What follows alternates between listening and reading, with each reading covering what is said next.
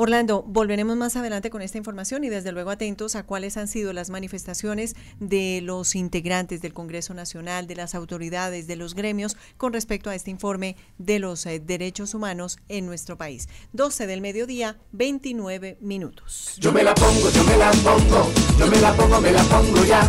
Yo me la pongo, yo me la pongo, porque Colombia junta avanzará. Yo me la pongo por mi familia, yo me la pongo para camellar yo para poder abrazar a mis nietos y yo para volver a rumbear.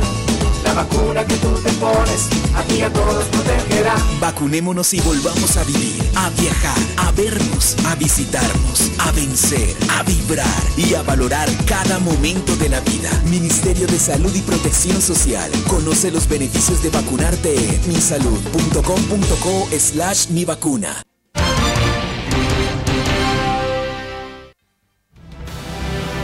Los jueves, escuche en Avanzando por Colombia el programa de memoria histórica del Comando General de las Fuerzas Militares.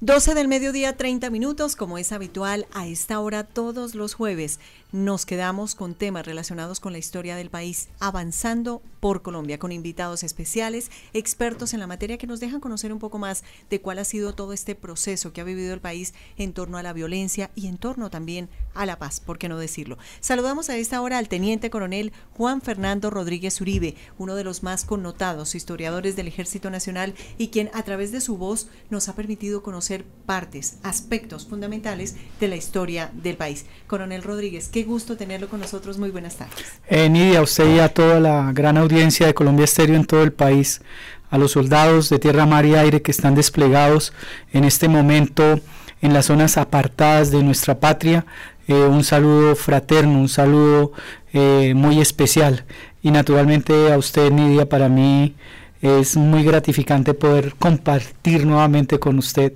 Mis oraciones estuvieron acompañándola y la verdad, un abrazo enorme y una alegría poderla tener a mi lado. Mi coronel, muchas gracias por el cariño, gracias por el afecto y sobre todo gracias por las oraciones. Dicen los expertos que las oraciones son lo más importante cuando uno está en una situación como la que infortunadamente tuvimos que pasar en una UCI, entubados, pero esas oraciones que ustedes hicieron me llegaron. Y aquí estoy de regreso otra vez para seguir trabajando y seguir haciendo patria a través del Ejército Nacional. Las misiones que Dios nos da, Nidia, son muy importantes. Eh, usted la tiene definida, nosotros desde el Comando Conto Estratégico de Transición, desde el Departamento de Memoria Histórica, también tenemos clara la misión, que es la construcción de la memoria histórica institucional y mostrar cómo nuestros hombres y mujeres durante el proceso del conflicto eh, han sufrido eh, el conflicto mismo y hoy en procesos de reintegración, en procesos de negociación como los que se dieron eh, con el extinto grupo de las FARC, es muy importante también conocer desde la memoria histórica cómo se dio el proceso y cómo las fuerzas militares han estado involucradas y estuvieron involucradas en este proceso importante de nuestra historia nacional. Vamos a entrar en materia, pero queremos saludar a nuestro invitado el día de hoy, el teniente coronel Carlos Gutiérrez Ruiz. Él es oriundo de la ciudad de Bogotá, se graduó como oficial del arma de infantería en el año 2001, especialista en administración de recursos militares para la defensa nacional, en docencia universitaria y en seguridad y defensa nacional de la Escuela Superior de Guerra. Además de ser profesional en ciencias militares, es administrador de empresas de la Universidad Militar Nueva Granada y magíster en administración de Negocios, MBA de Prime Business School de la Universidad Sergio Arboleda y lo hemos invitado a este espacio de Avanzando por Colombia para que comparta con nosotros todas estas historias de vida y lo que ha significado el proceso de paz para el país. Coronel Gutiérrez, bienvenido, muy buenas tardes. Hola buenas tardes, buenas tardes al Coronel Rodríguez. Es un eh, gusto para mí estar el día de hoy acá. Quiero eh, extender un saludo a toda la audiencia de Colombia Estéreo a todos los soldados de mar, tierra, río y aire que nos pueden estar acompañando y que hacen parte de las fuerzas militares de Colombia. Vamos a entrar en materia, coronel Rodríguez, haciendo una visión general, una panorámica del papel que han cumplido nuestras fuerzas militares en medio de todo este proceso de paz. Eh, antes que nada, pues para mí es un gusto estar con mi coronel Gutiérrez. Eh, Miguel Gutiérrez es uno de los oficiales de esa generación que, como usted acaba de, mencionarlo, tiene una preparación importantísima y es eh, de esa nueva generación de oficiales eh, superiores con una visión de país eh, no solamente por haber caminado en cumplimiento de la misión, sino por la preparación académica que él tiene y que desde el Comando Conjunto Estratégico de Transición, desde el Departamento de Implementación, está realizando una excelente labor. Eh, como usted bien lo dice, todo el proceso eh, de negociación adelantado en La Habana y el proceso de acuerdo final, donde las fuerzas militares dieron en vida a el Comando Conjunto de Monitoreo y Verificación denominado para nosotros SEMOC, con el propósito de ser parte como un componente del gobierno en el mecanismo de monitoreo y verificación para el desarme y la desmovilización y reinserción de las extintas guerrillas de las FARC. Este mecanismo estuvo vigente hasta el 2017, fecha en el cual salieron los últimos contenedores de armas de las zonas veredales transitorias de normalización. Lo que quiero contar o quiero decir con esto es que dentro del proceso de negociación, las fuerzas militares, a diferencia de los anteriores procesos, como el adelantado en el 82-83 en la Uribe, en el periodo de Belisario Betancourt, o el proceso de desmovilización del M-19, o el proceso de desmovilización del de, eh, EPL, eh, las fuerzas militares habían estado al margen del proceso. El proceso había sido, o los procesos de negociación habían sido eh, definidos a partir de la esfera política, de la esfera gubernamental. La diferencia de este proceso que se adelantó en La Habana es que las fuerzas militares eh, estuvieron presentes en la mesa, eh, pero además tienen un compromiso, o se plasmó un compromiso, como lo acabamos de, de mirar, con unos mecanismos o un comando conjunto con el propósito de mirar, monitorear, verificar el desarme y la desmovilización. Ese, ese CESEMOC hoy en día eh, hace parte, ese antiguo comando, hace parte del Comando Conjunto Estratégico de Transición y del departamento que mi coronel Gutiérrez eh, excelentemente está dirigiendo. Coronel Gutiérrez, a propósito de este tema que nos ocupa el día de hoy, todo lo que ha sucedido, el papel de las fuerzas militares al interior de estos procesos de negociación, ¿cómo fue ese proceso de dejación de armas por parte de los desmovilizados de las FARC? Bueno, eh, como bien lo mencionaba el coronel Rodríguez, eh, uno de los puntos del acuerdo, el punto 6 del acuerdo final, hace referencia al mecanismo eh, de verificación del proceso del DDR y eso fue realizado entre el año 2016 y 2017. este mecanismo de monitoreo tenía una representación del gobierno nacional y esa representación eh, o el componente de gobierno, por decirlo así, como quedó tipificado en los documentos que, dieron vida a ese mecanismo. El componente de, gobierno está integrado por el Comando Conjunto de Monitoreo y Verificación y la Unidad Policial para la Edificación de la Paz, UNITEP de la Policía Nacional. Eh, el proceso se llevó a cabo en diferentes partes del territorio nacional, exactamente en 26 lugares a lo largo y ancho del territorio nacional. En estos lugares pues eh, eh, a, estos lugares hicieron desplazamiento eh, los exintegrantes de las FARC que venían de conformar esas estructuras, esos frentes o esos bloques en diferentes partes del territorio y llegaron a estas zonas, zonas que fueron acordadas, por supuesto, en el, en el, en el, en el diálogo que hubo eh, entre el gobierno nacional y las FAREP, fueron las zonas acordadas, a estos lugares llegaron y ahí el papel de las fuerzas militares fue muy importante porque el acompañamiento no solamente se dio en la mesa de diálogo a través de la subcomisión técnica, sino que también se dio a través del, de todo el despliegue para la seguridad, el despliegue para la seguridad de esos desplazamientos, de esas áreas, eh, bases, por decirlo de alguna manera, a esos lugares acordados para la dejación de armas. Entonces ahí ya hubo un acompañamiento de las fuerzas militares eh, en seguridad estos sitios. Y aparte de eso ya en los sitios el proceso de dejación de armas que tendría una duración de un año pues tuvo un acompañamiento de las fuerzas militares porque ese modelo de seguridad que se diseñó, que fue diseñado por el Comando Conjunto de Monitoreo y Verificación en esa época, consistía eh, en que habían unas personas eh, de protección encargadas, como por decirlo de esa manera, del primer anillo de seguridad, luego había un segundo anillo a cargo de la policía y luego había un tercer anillo de las fuerzas militares, habían hombres y mujeres del Ejército Nacional, de la Armada Nacional, en sus, eh, dentro de sus roles y competencias que prestaban una seguridad a esas áreas aledañas para permitir que todo el Estado, que hacía parte, que iba a empezar a contribuir a la reincorporación, iba a entrar eh, a desarrollar este proceso conforme lo que se había acordado. Vale la pena mencionar que en este proceso que se llevó a cabo en nuestro país, pues eh, se tuvieron en cuenta y se respetaron los derechos humanos, el derecho internacional humanitario. Coronel Rodríguez, háblenos por favor de lo que fue ese proceso de respeto hacia estas personas que se desmovilizaron de las FARC. Pues, aquí hay unas particularidades. Eh, nuestro proceso eh, de negociación y lo que acaba de mencionar Nicolás Gutiérrez eh, tiene una esfera particular, eh, muy singular, en donde las fuerzas militares se convierten, por llamarlo de alguna manera, en cuidadoras de, de los excombatientes de las FARC. De tal manera que eh, esa situación en donde lo que ayer era considerado mi enemigo, hoy yo soy quien estoy custodiando su seguridad, eso genera al interior de la fuerza eh, una seguridad para el soldado, para el oficial, para el suboficial,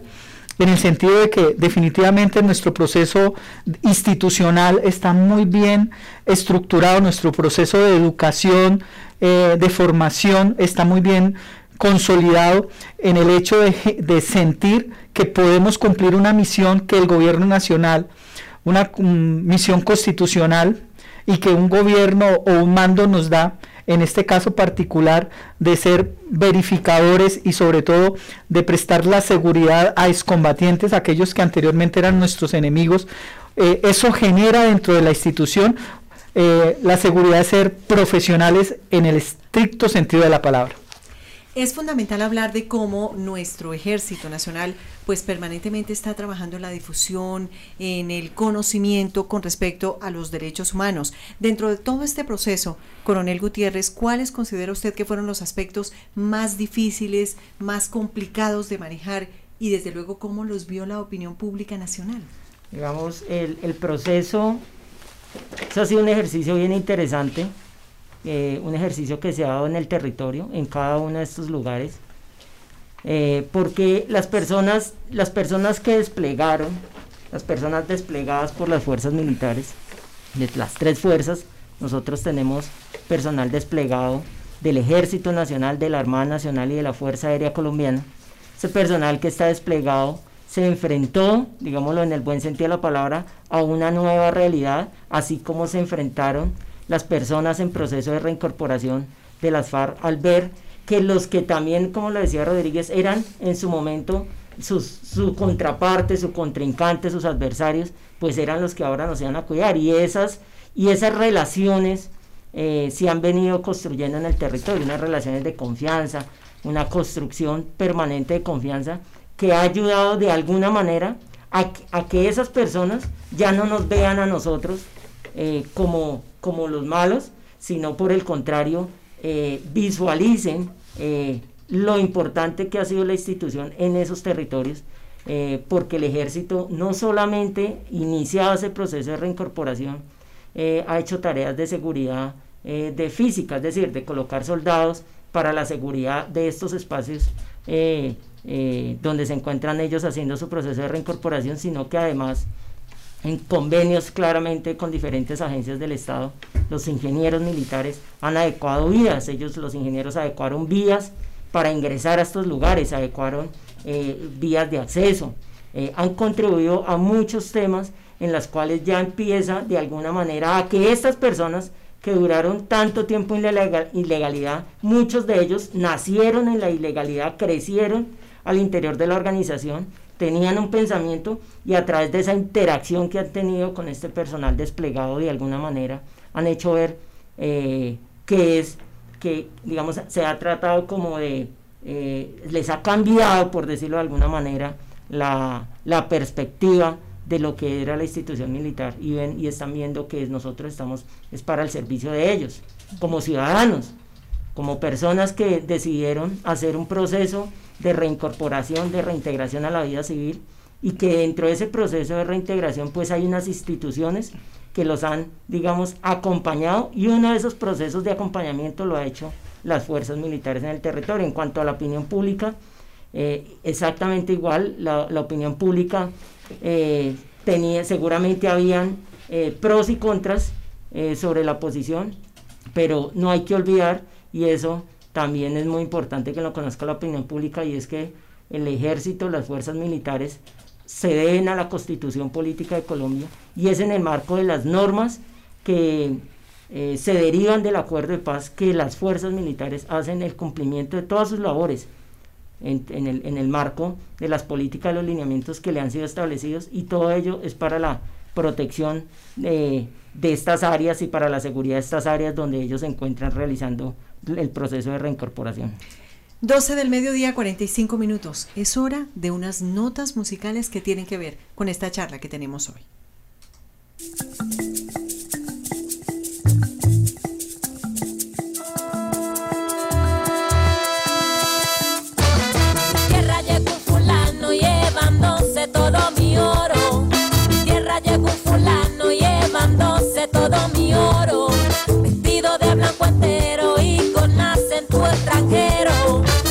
A cambio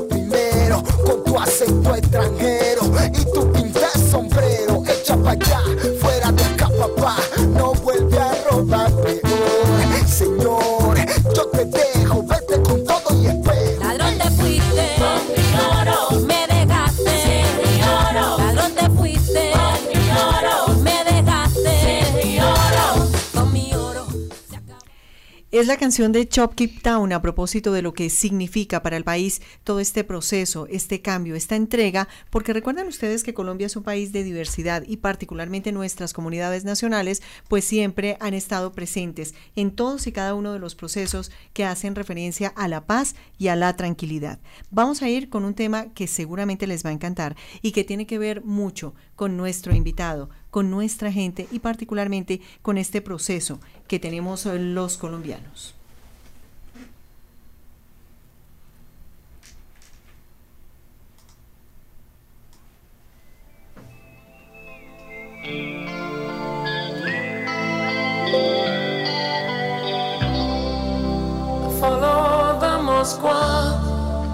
Down to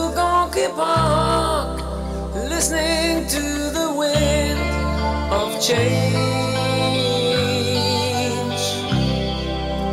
August summer night, soldiers passing by. Le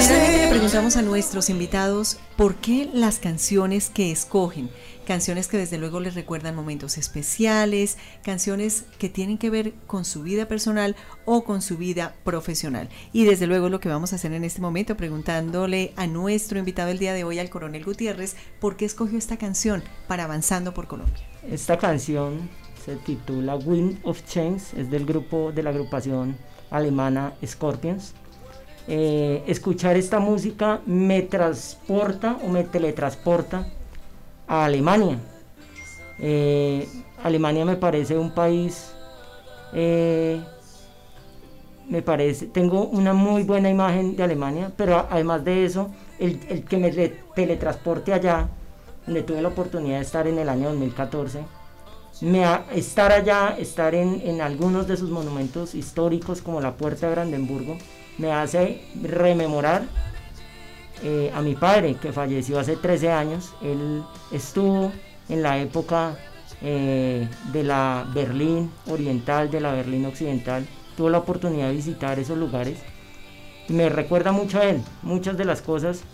que él me enseñó, de las cosas que él me... Eh, ayudó a ver a lo largo de, mi, de mi, formación como persona y obviamente mi formación militar que me estuvo acompañando eh, hasta el grado de capitán. Eh, y es una canción además de todo que invita a reflexionar sobre los procesos en los que constantemente estamos desarrollando y en los que particularmente hoy está viviendo el país.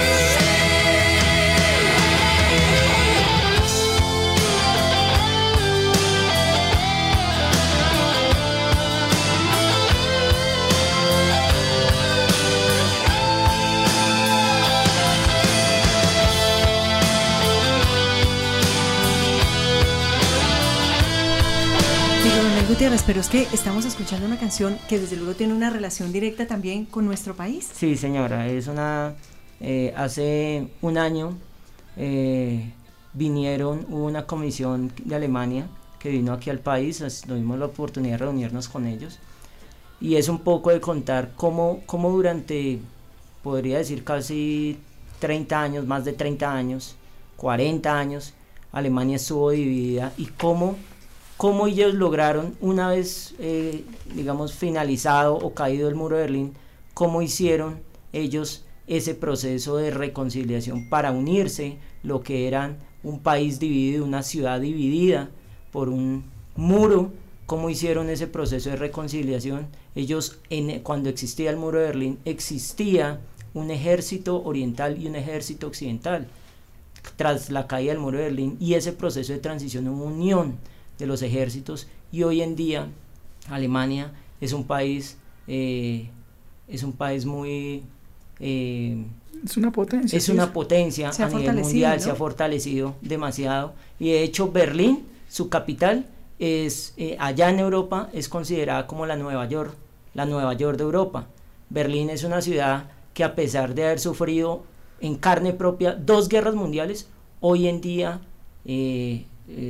es el centro de poder en, la Unión Europea. Alemania tiene mucho que enseñarnos dentro de estos procesos de transición, Nidia. Primero, ellos, eh, esa historia oscura de la Segunda Guerra Mundial, del nazismo, que pues fue muy complejo para ellos poder hablar, construir historia acerca de, de, esa, de ese proceso eh, nacional socialista desde el 33 hasta finalizar la Segunda Guerra Mundial, luego la construcción de ese muro de Berlín, de esa división de Alemania Oriental y Occidental, y como lo menciona mi coronel Gutiérrez, la caída del muro es empezar un nuevo proceso de reconciliación en, lo que hasta el día de ayer era mi enemigo, era la persona a la cual yo trataba de, ganarle una partida, tener que incorporarlo nuevamente a, una, un proceso eh, institucional,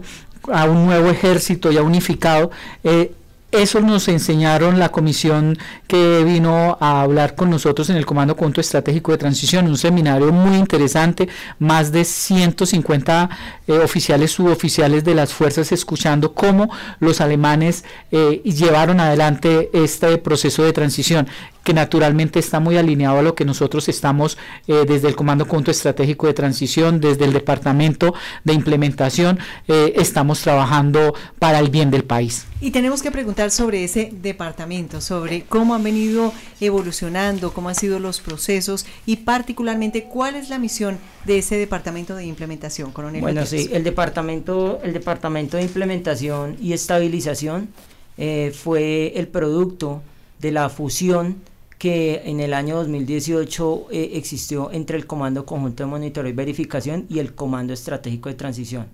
En esa fusión nace el Comando Conjunto Estratégico de Transición.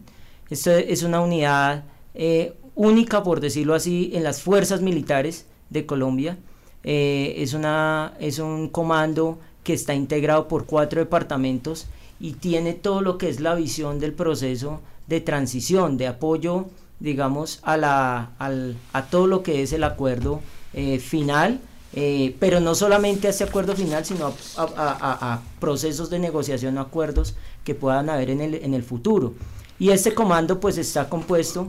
por el Departamento de Implementación y Estabilización, que es el departamento que yo lidero, eh, encargado de coordinar y articular todos los asuntos relacionados de la implementación del acuerdo cuando fuera en competencia de las fuerzas militares. Está el Departamento de Apoyo a la Transición, es un departamento que está liderado por mi coronel Sandra López, es un departamento que tiene la tarea de coordinar, articular y apoyar todos esos requerimientos que vienen de la Jurisdicción Especial para la Paz, de la Comisión para el Esclarecimiento de la Verdad, de la Unidad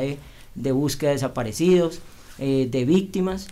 Eh, además de eso está el Departamento de Memoria Histórica que lidera acá mi coronel Rodríguez y está el Departamento de Apoyo para la Construcción de Paz que lidera mi coronel eh, Leonardo Castillo García y es el responsable de estar pensando en prospectiva cuáles pueden ser esos modelos de negociación, pero desde el punto de vista militar, cómo podrían esos grupos que eventualmente lleguen a un acuerdo o a un proceso de negociación con el gobierno cómo desde la parte militar puede haber ese, ese, ese proceso. En ese orden de ideas, el Departamento de Implementación actualmente pues coordina y articula, eh, inició coordinando y articulando lo que fue la línea estratégica del cese al fuego bilateral y definitivo y la dejación de las armas, que corresponde al 3.1 del acuerdo, pero hoy en día se ha centrado particularmente en el 3.4 del acuerdo,